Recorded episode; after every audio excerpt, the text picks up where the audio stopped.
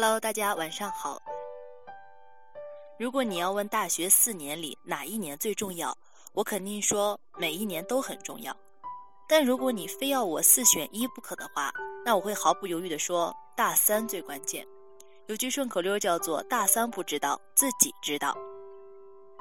经历过大一的懵懂，大二的浮躁，大三的学生已经真切地感受到了自身的变化，开始正视自己毕业以后的发展问题。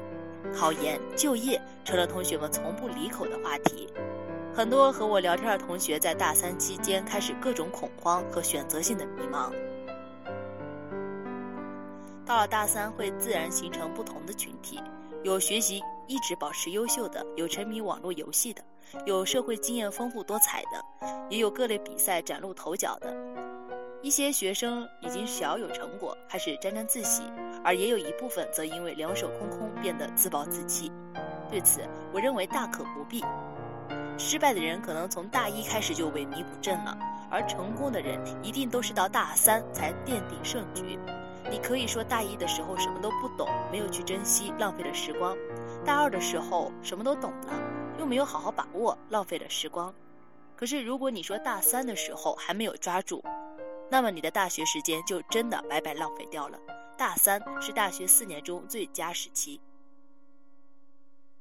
步入大三的学习再也不是以前填鸭式的学习方式。而是纯粹的自主式学习方式，这也是很多学生在大三时期产生巨大差异的主要原因。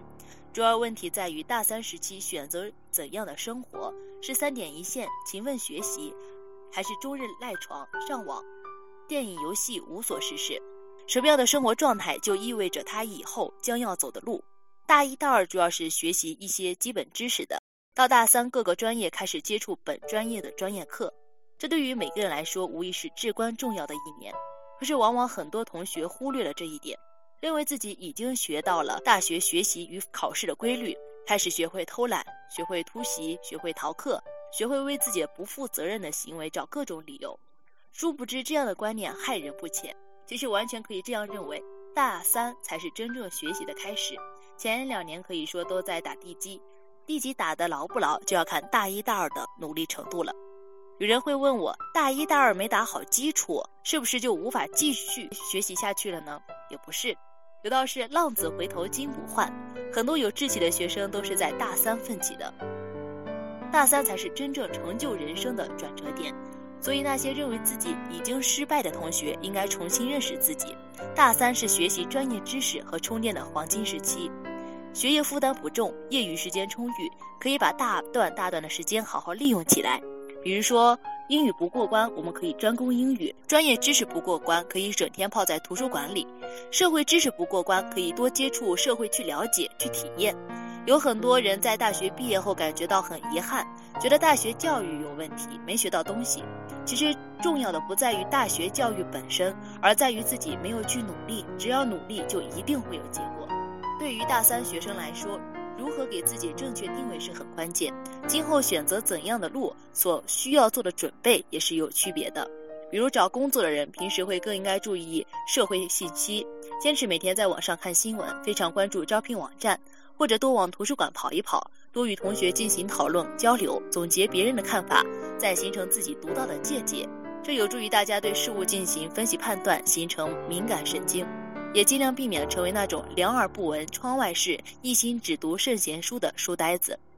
很多同学在大一、大二的时候，利用业余时间出来做一些和专业不相干的兼职，不仅锻炼自己，还可以赚一点外快，弥补生活费用。但是到了大三，尤其以后面对找工作的同学来说，是不希望大家再做普通的兼职。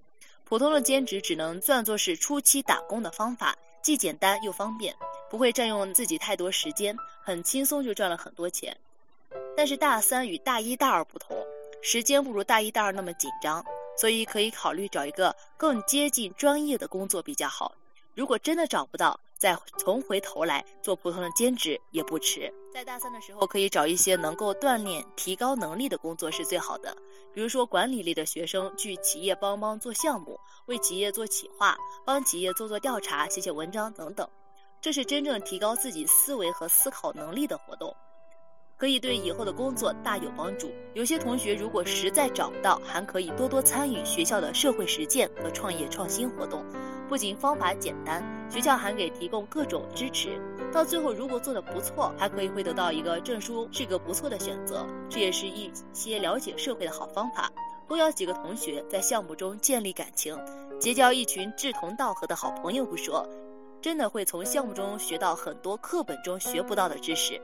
当然，要做好是下一番真功夫的。而对于那些困惑于找工作和考研的同学来说，如果你已经找到了一份满意的工作，而你又确实无意成为学者的话，那么直接工作会比读硕士更节约时间。也就是说，对于得到相同工作机会的研究生和本科生来说，尽管学历上有差距，但是现实生活中的起点却是一样的。由于本科生就业竞争是越来越激烈，所以大家都有一个错觉，认为有了更高的学历就会有更多的机遇。其实研究生阶段的培养目标，更强调学生的学术科研能力。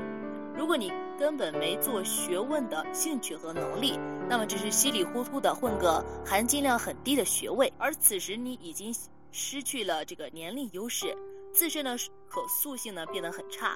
在竞争公务员或者教学科研岗位的时候，你或许比本科生更有优势，但在市场的标准面前，你却仍然没有资格骄傲。而对于那些本科所在大学或者专业不理想的同学，我想考研确实会是人生的重大转机。有句话说得好：考本科选学校，考研究生选专业，考博士选导师。可见考研究生专业的选择很重要。希望你考研究生不是盲目的为了考研而考研，更不是为了文凭而考研。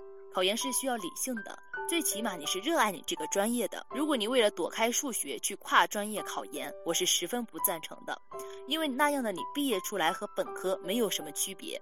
当然，如果你觉得大三没事儿干，你可以抱着一颗和考四六级英语一样淡然点的心去复习考研，去拼一把。还记得刘老师以前上课说过的话吗？全国考研每年大约有一百五十一万人，其中三十六点九万人找到工作不会去。二十九点七万人是裸考，四十点二万不能正常发挥，十五点四万会迟到或者在考完第一门觉得没有希望不考了，二十九万不和你考一所大学，剩下一千人，三百六十九人不如你，五百一十三人有各种心理问题，一百一十七人忘记带文具，那么剩下的对手只有一个，那就是你自己。但是，假如你仍然不知道自己的优势和缺陷在哪里，仍然没有找到未来的方向，那么两三年之后，你很有可能还会在痛苦的徘徊在十字街口。不是说，嗯，现在大家去拼命的考研不对，而是提醒大家一句：上了研究生之后。并不意味着你对未来的期望值就可以调高很多，这很有可能是两三年的缓冲期。你应该做的是对照那些本科毕业就能获得很好的工作机会的同学，尽可能的去充实和提高自己。在大三期间，还应该注意的是人际的培养。大三时期，大家会不知不觉地发现自己的人际圈子有了微妙的变化，相对要好的都是一些志同道合的朋友，比如说求职一族、考研一族等等。根据个人不同的交际情况，交际圈会有很大不同。对于一个人而言，有什么样的交际圈也尤其重要。这几乎就代表着本人的兴趣及志向。有句话说得好：“物以类聚，人以群分。”有的交际圈开始向班级外扩展，相对而言要比大一大二的时候复杂一点。有跨专业的，有高低年龄的，有校外朋友，还有社会上认识的不同类型的人群。交际圈广泛固然是好事。但是大家一定要学会谨慎结交朋友，有道是朋友再多也抵不过一个知己。